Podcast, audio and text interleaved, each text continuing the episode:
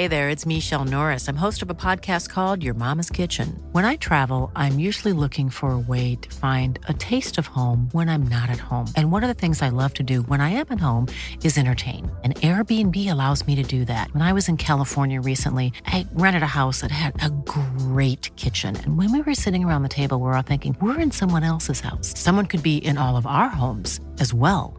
If you have a home, but you're not always at home, you have an Airbnb. Your home might be worth more than you think. Find out how much at airbnb.com/slash host.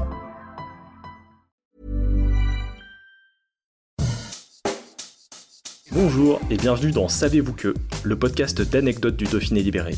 Chaque jour, on vous raconte une histoire, un événement marquant, qui vous permettra de briller en société et de vous coucher un peu moins bête.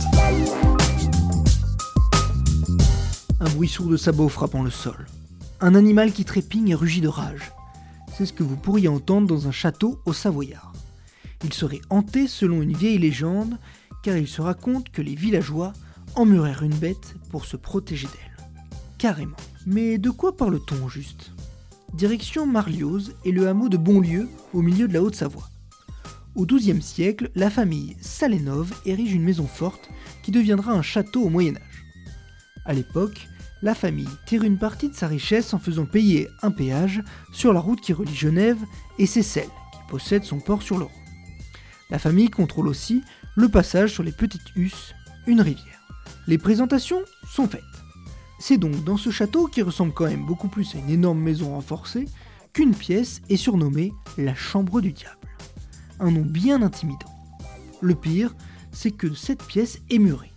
Enfin, pas totalement. On dirait que le travail n'est pas terminé. Tout est fait grossièrement, les pierres sont posées, mais il reste un petit espace pour qu'un homme, sans trop d'embonpoint, puisse s'y glisser.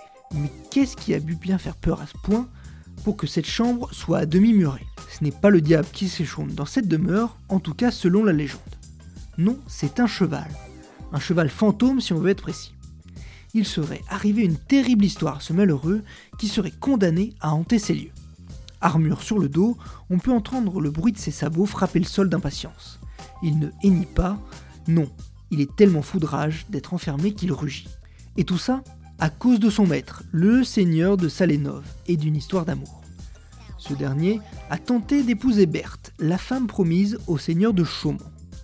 Lors d'un tournoi, elle avait décidé d'offrir sa main au vainqueur. Salénov a perdu face au seigneur de Chaumont. Comme la vengeance est un plat qui se mange froid, le perdant a attendu que Chaumont parte en guerre en Terre Sainte pour enlever Berthe à cheval. Voyant ça, le prêtre de Berthe excommunia le kidnappeur. La nature se déchaîna et un orage énorme éclata. C'est ici que la légende propose deux fins différentes. La première voudrait que face aux pluies diluviennes, les us débordèrent, rattrapant l'homme et le cheval. La monture se vit offrir une pièce du château de Salénov pour se reposer, mais ne pourrait jamais en ressortir. La seconde fin possible pourrait... La seconde fin possible voudrait qu'apeuré par les éclairs, le cheval aurait piétiné ses passagers sans le vouloir. Les villageois l'auraient alors emmuré pour se protéger de la bête devenue folle. Un trou est laissé dans le mur pour venir le nourrir. Ainsi est née la légende du fantôme de Salénov. On voulait choisir la fin que vous préférez.